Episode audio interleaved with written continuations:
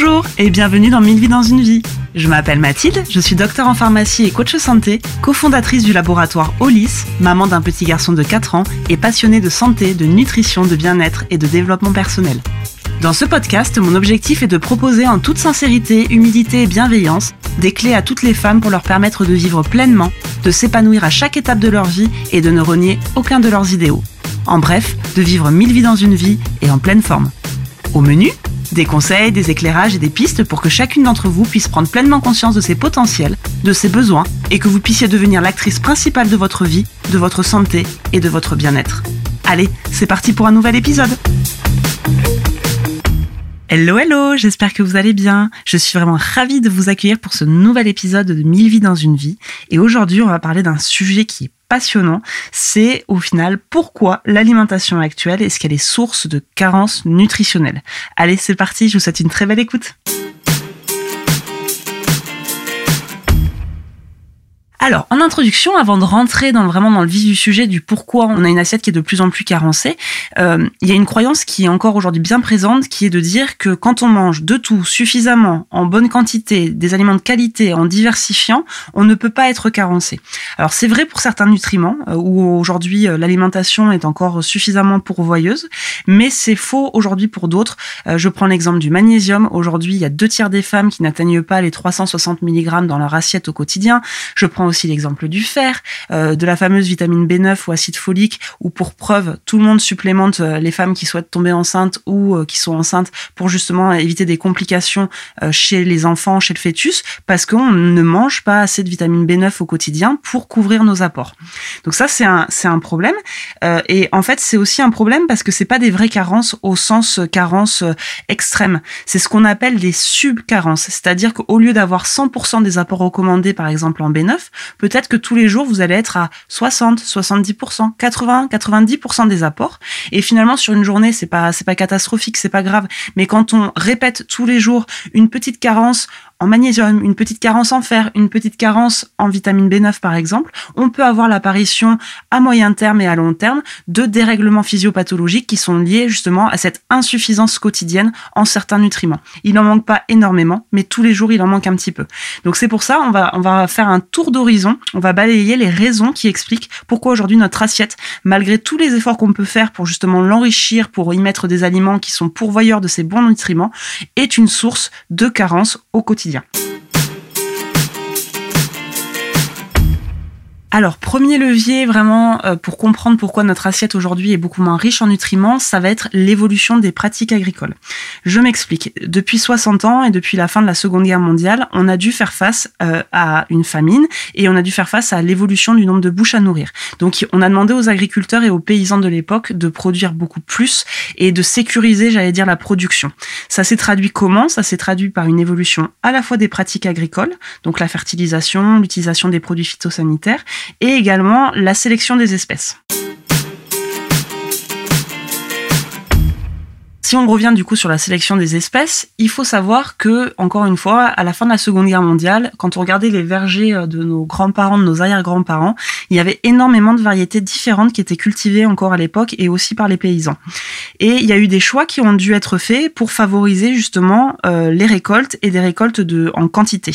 Donc on a sélectionné des espèces sur leur capacité à résister aux maladies, puisque en fait l'idée c'était quand même de pouvoir euh, récolter quelque chose à la fin et toutes les espèces qui étaient un peu plus vulnérables aux ravageurs ben, on les a mises de côté.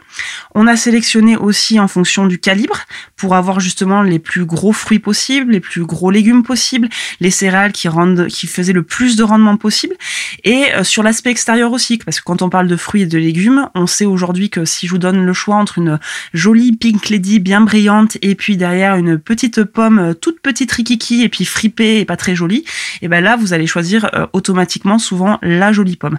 Donc tous ces choix, on va dire de sélection variétale ont été vers la résistance aux maladies, vers le quantitatif en termes de récolte et vers l'aspect extérieur quand c'était important, et au détriment de la richesse nutritionnelle euh, du produit.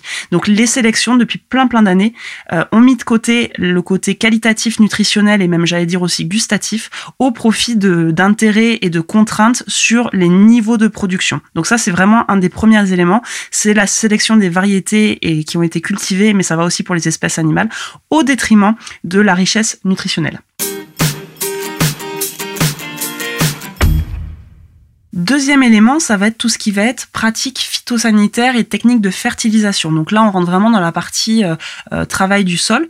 Faut savoir que, on l'oublie aussi parfois, mais que la qualité nutritionnelle de n'importe quel ingrédient qui arrive dans votre assiette, que ça soit euh, une espèce animale ou un légume ou une céréale, ça va dépendre de la façon dont l'agriculteur a travaillé son sol et de l'équilibre du sol.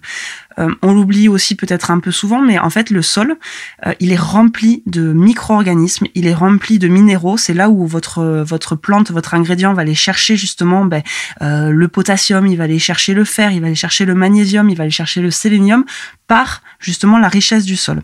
Un sol qui fonctionne bien, c'est un peu comme votre intestin, c'est rempli de micro-organismes, de plein de petites bébêtes en fait qui permettent à la plante qui pousse dessus et ben, de se fournir justement en minéraux, de grandir et d'avoir accès justement à l'eau, d'être en bonne santé, de résister aux maladies. Donc le sol est un écosystème vivant qui est ultra ultra riche en bonnes bactéries et c'est ces bonnes bactéries qui permettent à n'importe quelle plante, légumes, céréales qui poussent dessus d'être en bonne santé.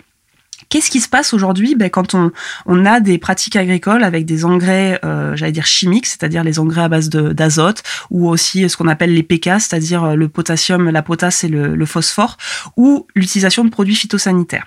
Eh bien, on va, euh, j'allais dire, dérégler la vie du sol. On risque de déséquilibrer aussi les écosystèmes qui y vivent et d'avoir des impacts aussi sur la richesse nutritionnelle euh, des aliments. Quand on perfuse une plante avec juste de l'azote, de la potasse et du phosphore, la plante, elle n'arrive plus à aller chercher aussi profondément dans le sol et de façon aussi équilibrée tous les autres minéraux qui sont dans la roche-mère. Donc on se retrouve avec un végétal qui pousse, ah, mais ça peut être un légume, hein, ça peut être une céréale euh, ou c'est l'herbe que mange après votre vache ou j'allais dire la volaille, qui va être riche en trois éléments, mais qui va manquer de certains autres minéraux. Donc ça c'est un problème parce qu'on va avoir un déséquilibre minéral qui est aussi lié en fait à la façon dont l'agriculteur a fertilisé son sol. Ça, c'est le premier élément.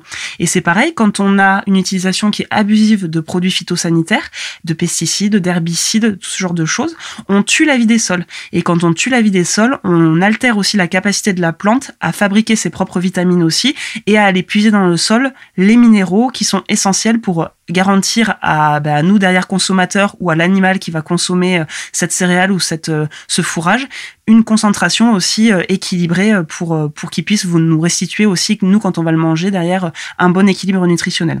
Donc très important à comprendre que aujourd'hui le sol est vraiment le garant de la richesse nutritionnelle des aliments qui poussent dessus et que l'évolution des pratiques agricoles vers plus de quantité, vers plus d'industrialisation, vers des, fertilisations par des engrais chimiques, vers des produits phytosanitaires qui sont souvent euh, mis à outrance dans les sols, pour certains, et ben ça va générer des diminutions de la richesse nutritionnelle alimentaire.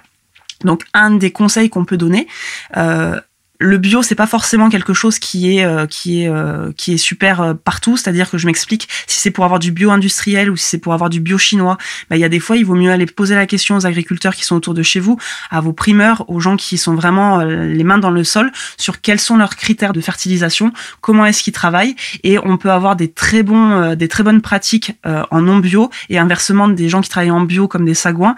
Donc au-delà juste du critère bio ou pas bio Prenez le temps, si vous pouvez, d'ouvrir le dialogue avec les agriculteurs, avec les paysans qui sont autour de chez vous. Demandez-leur comment ils travaillent, demandez-leur comment ils, nourrissent leurs animaux, demandez-leur comment ils cultivent leurs fruits, comment ils cultivent leurs légumes.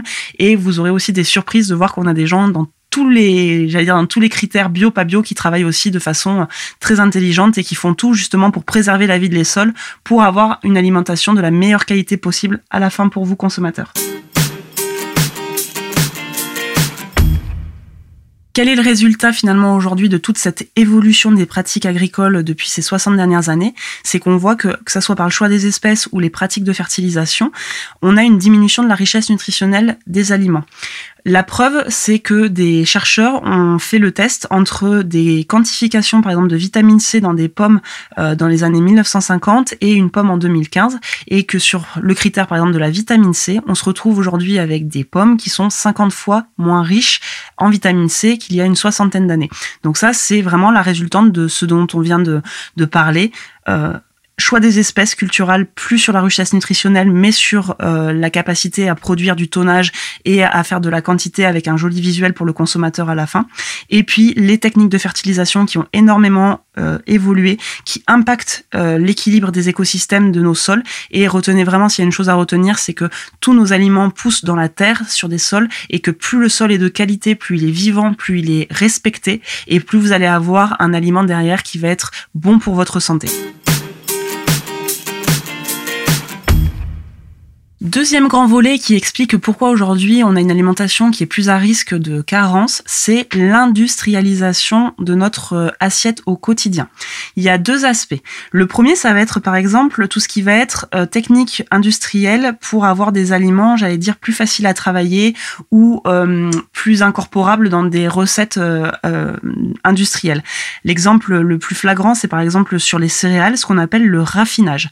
Le raffinage, c'est quoi? C'est une étape industrielle où en fait, l'industriel va supprimer l'enveloppe de la céréale, donc qui contient finalement tous les minéraux, qui contient le plus de vitamines, pour garder uniquement que euh, la partie centrale qu'il va utiliser, par exemple, pour faire des farines ou pour faire des pâtes. C'est ce qu'on appelle la céréale. Après, elle est nue, et si elle est conservée, c'est le terme qui est employé pour désigner, par exemple, les céréales qui sont encore complètes. C'est pour ça qu'aujourd'hui, on recommande de, de, privilégier les céréales qui sont euh, non raffinées, qui sont complètes, parce qu'elles sont beaucoup plus riches en nutriments. Ceci dit, quand vous regardez votre assiette, mettons sur la semaine dernière, qui aujourd'hui euh, a du pain complet matin, midi et soir à sa table, qui utilise des, du riz complet, des céréales complètes au quotidien dans, dans son assiette ou celle de ses enfants. Et ça, c'est une grande, grande source d'appauvrissement, notamment en zinc, en vitamine B, en magnésium, parce que tous ces nutriments-là, ces vitamines, ces minéraux, sont présents dans l'enveloppe de la céréale qui est éliminée par l'industriel. Et c'est le deuxième volet aussi de, l'industrialisation, c'est que aujourd'hui, la part d'aliments transformés industrialisé qui est présent dans notre assiette a aussi en parallèle augmenté. C'est-à-dire que même quand on fait attention, euh, je vous donne l'exemple euh, ben, des gâteaux. Qui aujourd'hui fait encore des gâteaux euh, maison avec juste de la farine, des œufs, du sucre, un peu de levure et par exemple voilà des pépites de chocolat ou du chocolat. C'est rare. On a toujours tendance, nous, pour que ce soit pour nous ou pour nos enfants, à aller acheter des, des, gâteaux déjà industriels qui sont déjà tout prêts, qui sont certes peut-être très goûtus, mais d'un point de vue composition, c'est souvent des bombes caloriques, c'est-à-dire qu'ils sont hyper hyper caloriques, hyper chargés énergétiquement. À l'inverse de ça, ils sont aussi complètement vidés de la richesse nutritionnelle parce que c'est tellement transformé ce qu'on met à l'intérieur qu'il y a quasiment plus de vitamines, quasiment plus de minéraux et qu'on se retrouve avec euh, une nourriture qui est uniquement euh, destinée à fournir de l'énergie, mais plus des bons nutriments, plus des bons micronutriments qui sont hyper importants pour notre santé. Donc vraiment le deuxième volet, c'est retenir que notre alimentation, elle s'est ultra industrialisée, que les techniques industrielles aussi pour transformer euh, les aliments et les rendre euh, j'allais dire, intégrables dans des recettes, ont beaucoup, beaucoup modifié aussi la, richesse nutritionnelle. Gardez à l'esprit l'exemple des céréales, mais il y en a plein d'autres. Euh, je pourrais en parler pendant des heures, que ce soit sur euh, l'homogénéisation du lait ou sur... Il y a plein, plein d'exemples comme ça. Donc, moins de, moins de richesse nutritionnelle à la fin pour le consommateur. Et puis, le fait qu'on consomme de plus en plus des plats tout prêts, industriels, et qui sont aussi complètement appauvris en termes de bons nutriments pour notre santé. Ils sont très caloriques, mais à l'inversement, la densité, j'allais dire la richesse nutritionnelle de ces aliments est très très pauvre. Troisième point qui explique qu'aujourd'hui on est aussi moins bien pourvu en micronutriments et que notre alimentation ne couvre pas forcément tous nos besoins, c'est l'évolution de notre activité physique. Je m'explique. Pareil, il y a quelques générations, on avait un quotidien qui était euh, très énergivore. Déjà, les chauffages étaient beaucoup moins performants, donc on, dépensait plus de calories pour maintenir notre température corporelle à, 37 degrés. Et puis, on avait des, souvent des, un travail, un quotidien qui était beaucoup plus physique. Euh, alors après, c'est vrai qu'on ne peut pas revenir en arrière. Aujourd'hui, on ne peut pas envier euh, ou vouloir revenir à l'agriculture paysanne des années 1950, qui était vraiment quelque chose d'horrible physiquement pour les personnes qui la pratiquaient, ou les ouvriers aussi à l'époque qui y avait des, ouvriers, les cheminots, qui avaient des, les artisans, des activités manuelles et physiques hyper importantes. Donc aujourd'hui, on est rentré dans une sorte de confort où la dépense énergétique, bah maintenant presque on paye pour faire du sport, on paye pour se défouler et pour euh, euh, brûler des calories, alors qu'il y a encore une ou deux ou trois générations, on était dans une logique vraiment de pénibilité et où euh, la dépense calorique totale dans une journée était très importante. Alors pourquoi ça a un impact sur notre assiette? Parce que quand on se dépense énergétiquement beaucoup, quand on dépense beaucoup de calories à maintenir sa température corporelle ou à, être actif dans la journée, et eh ben du coup on mange plus. Et quand on mange plus, forcément, on est arrivé à être aussi mieux pourvu en micronutriments. Euh, j'explique, par exemple, sur euh, quelqu'un qui mangeait à l'époque, euh, nous aujourd'hui on tourne à peu près, on va recommander aller 2000 calories par jour pour quelqu'un qui a une activité modérée et qui n'a pas de besoin particulier. À l'époque, c'était pas rare de monter à 3, 4000, même 5000 calories par jour pour des gens qui avaient vraiment des, des activités hyper intenses. Donc ils avaient des besoins alimentaires qui étaient plus importants et s'ils mangeaient, mettons, trois fois plus ben, de lentilles ou trois fois plus de pain à l'époque, ben, ils avaient aussi une, une charge nutritionnelle qui était aussi plus importante à l'intérieur et ça leur permettait aussi de couvrir leurs besoins en micronutriments.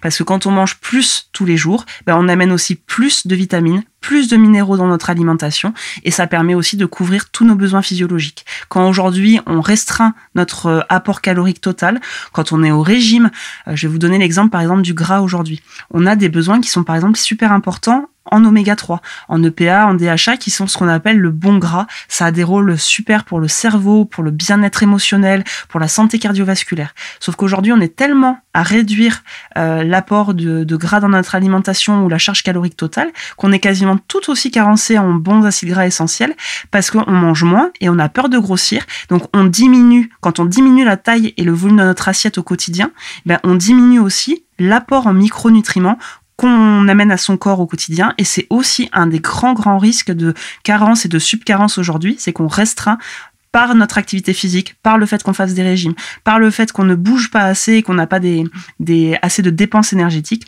on restreint justement notre rapport quotidien en nutriments.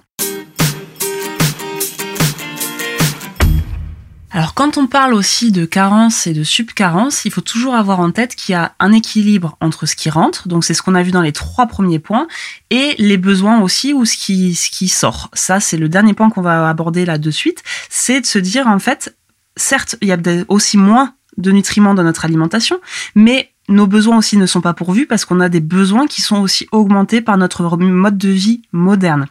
En 2021, on n'a pas le même mode de vie que dans les années 1950 ou 1960 et on a des quotidiens qui sont hyper stressant.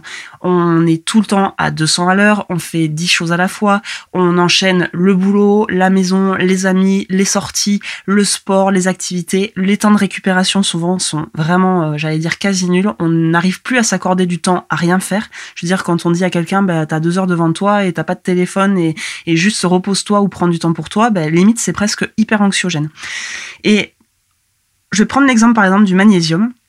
Aujourd'hui, le magnésium, c'est un nutriment qui est hyper hyper important quand on fait face à des stress. Et il y a un cercle vicieux qui se crée, c'est-à-dire que quand on est stressé, notre rein, on élimine encore plus de magnésium par les urines, c'est physiologique. Il y a une espèce de le cortisol fait que on, allez, je vais parler crûment, on pisse notre magnésium, alors que paradoxalement on est dans une situation où on en a d'autant plus besoin pour faire face au stress. Et euh, c'est là où je veux en venir, c'est que on a des besoins aujourd'hui en magnésium qui sont augmentés. Et en parallèle de ça, on se retrouve avec une alimentation qui est de plus en plus carencée. Donc ça explique aussi pourquoi notre rythme de vie moderne, le stress, l'hyperactivité, euh, le fait de devoir faire tout tout le temps tout de suite, eh ben, ça nous oblige aussi à surconsommer certains nutriments.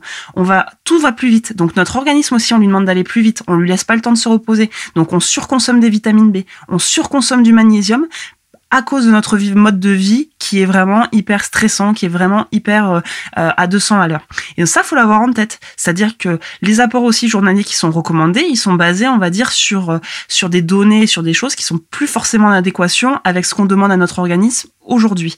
Donc les trois premiers points qu'on a vus aujourd'hui, c'est vraiment de se dire on a des apports dans l'assiette qui sont aussi diminués pour raisons agricoles, raisons aussi d'alimentation qui est de plus en plus industrielle, raisons aussi d'activité physique diminuer, donc la prise alimentaire l'est aussi. Mais gardez aussi en tête que nos besoins en parallèle du fait de notre mode de vie sont augmentés. Donc on se retrouve avec une balance qui aussi va de plus en plus vers le négatif par rapport à ce point-là. Alors, on a vu du coup euh, tous les facteurs qui, contribuent à avoir une alimentation qui est appauvrie en nutriments dans notre assiette.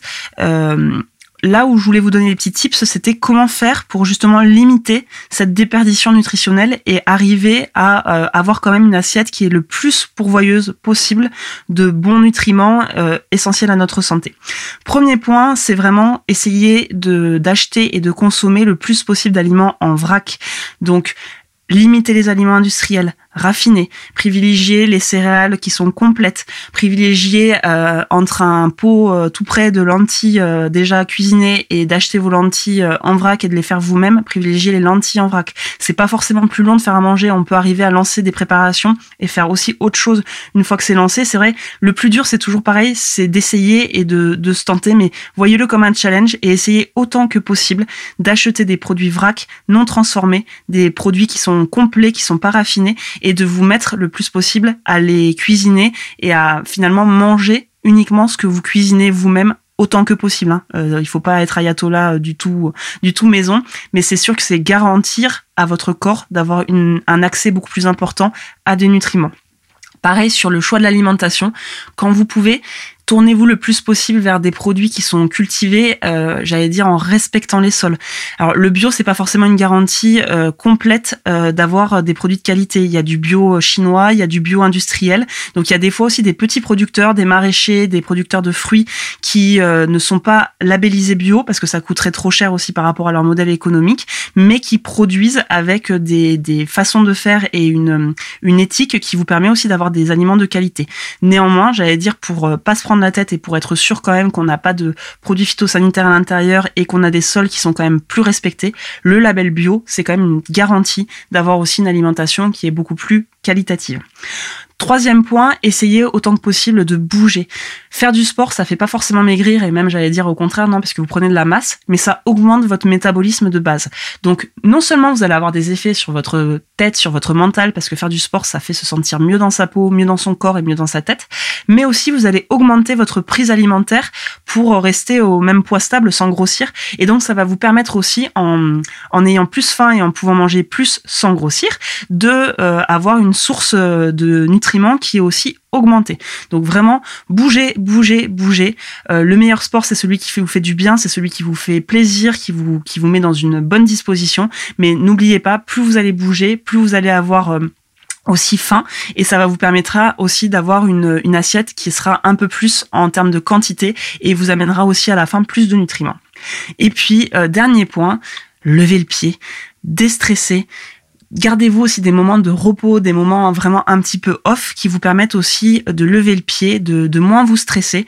Euh, si on fait le parallèle avec une voiture, ne soyez pas tout le temps le pied au plancher. Arrivez un peu à lever euh, le pied, arrivez à ralentir, parce que de toute façon, plus vous allez être à 200 à l'heure, plus vous allez être speed, plus vous allez être stressé et plus vous allez surconsommer vos nutriments. Donc c'est comme un, je veux dire une passoire. Si vous voulez euh, ne pas avoir à rajouter plein de nutriments dans votre assiette tous les jours pour faire face, essayez de boucher aussi un petit peu euh, la passoire, qu'elle soit un peu moins poreuse. Ça évitera de surconsommer certains nutriments comme le magnésium, les vitamines B et plein d'autres qui sont hyper essentiels à votre bien-être. Donc retenez à quelque chose, c'est que le rythme de vie et votre intensité de vie, c'est aussi un curseur pour préserver euh, justement la fuite de plein de nutriments essentiels. Donc n'hésitez pas de temps en temps à ralentir, à laisser votre organisme au repos, à diminuer votre stress. Ça ne sera que positif à la fois pour euh, euh, votre statut micronutritionnel et votre statut en nutriments, et puis aussi pour votre bien-être et celui de vos proches. Voilà, j'espère que ce nouvel épisode vous a plu. N'hésitez pas si vous avez des questions, si vous avez besoin de compléments d'informations. Je suis donc joignable par DM via Instagram. Je me ferai un plaisir de vous répondre. Vous pouvez aussi m'envoyer un petit mail à l'adresse hello@laboratoireholisttoutattaché.fr. Je me ferai aussi un plaisir de vous répondre et d'échanger avec vous.